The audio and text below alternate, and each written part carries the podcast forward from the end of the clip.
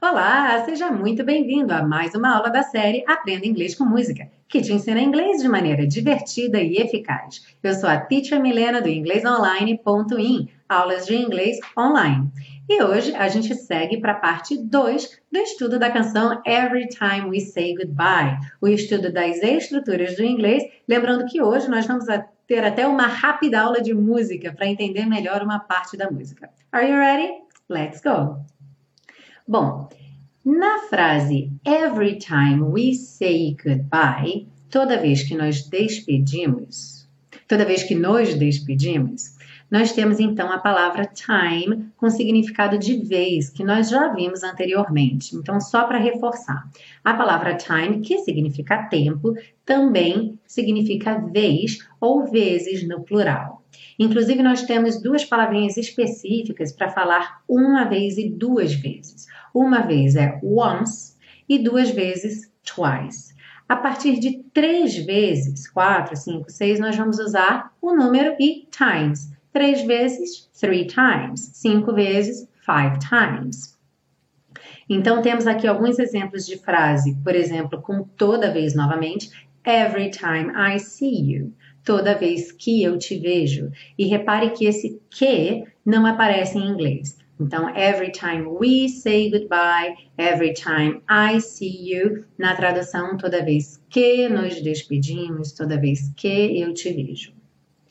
I go to the gym once a week. Eu vou à academia uma vez por semana. I've been there three times. Eu já estive lá três vezes. Seguindo agora sim nossa parte de música. But how strange the change from major to minor. Mas que estranha a mudança de maior para menor. Bom, falando muito superficialmente, na área de música, os acordes e as tonalidades maiores tendem a ser descritos como felizes, que despertam alegria e felicidade. Já os acordes e as tonalidades menores tendem a ser descritos como introspectivos e algumas pessoas ligam à tristeza. Então, uma música numa tonalidade menor, ou então um acorde menor, ele soa como uma canção triste, soa como uma passagem triste dentro de uma música. É claro que existem estudos muito mais aprofundados, isso é apenas uma pincelada para vocês entenderem o porquê do Cole Porter ter posto essa passagem aqui. Então ele está dizendo que a música é ótima, não há canção de amor melhor do que aquela.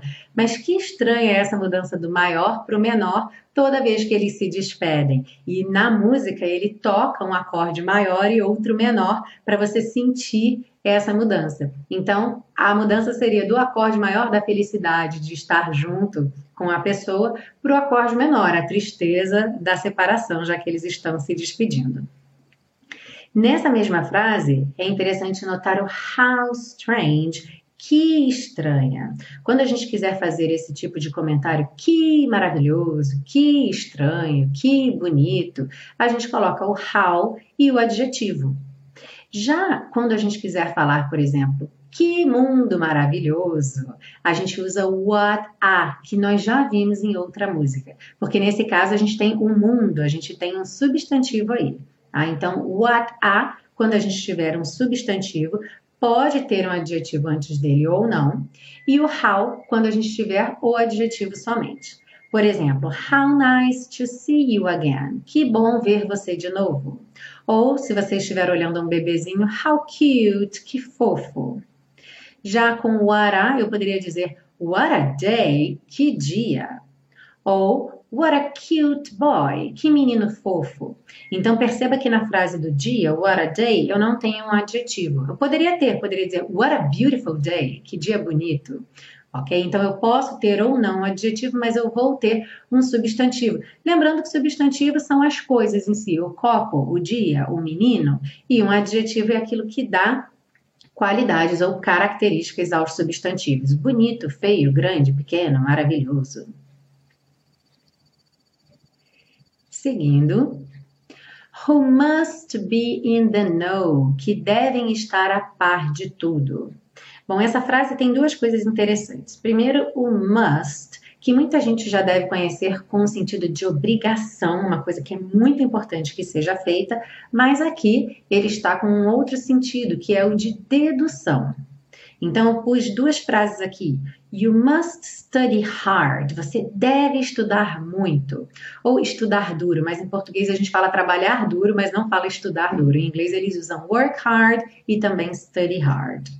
Então, nessa frase, you must está com sentido de obrigação.